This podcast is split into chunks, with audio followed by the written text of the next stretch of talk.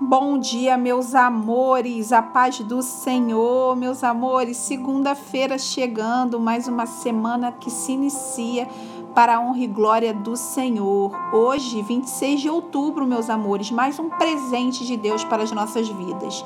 E hoje, meus amores, a última carta do capítulo 2 de Apocalipse.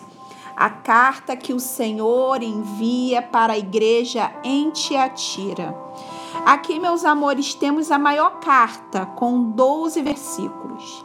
Tiatira, uma cidade que ficava no caminho entre Pérgamo e Sardes, era uma cidade conhecida pela produção de púrpura, pela produção de artigos é, em cerâmica, bronze e etc.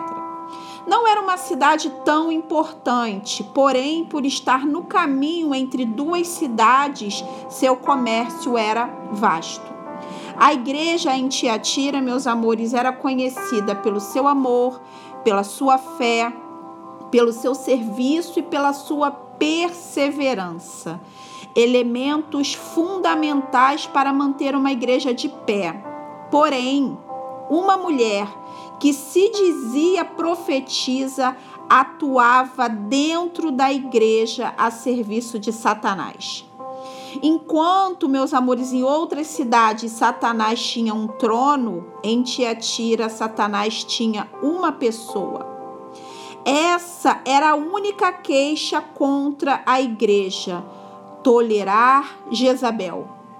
Não se sabe ao certo se esse realmente era o nome dessa mulher ou se Jesus queria é, dizer né, todo o mal que essa mulher representava através do nome de Jezabel.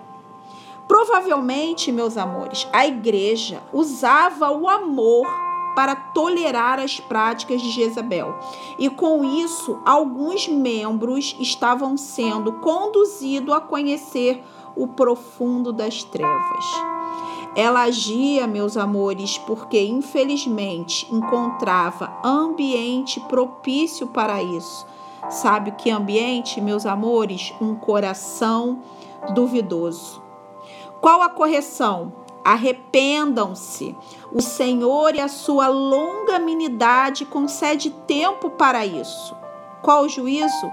Grande aflição e morte ao vencedor, aquele que permanecer obediente até o fim, livres da influência de Jezabel, Jesus diz: Eu lhe darei autoridade sobre as nações, porque, meus amores, será conduzido pelo cetro de ferro. Isto é, Jesus vai proteger com toda a sua força o seu remanescente fiel.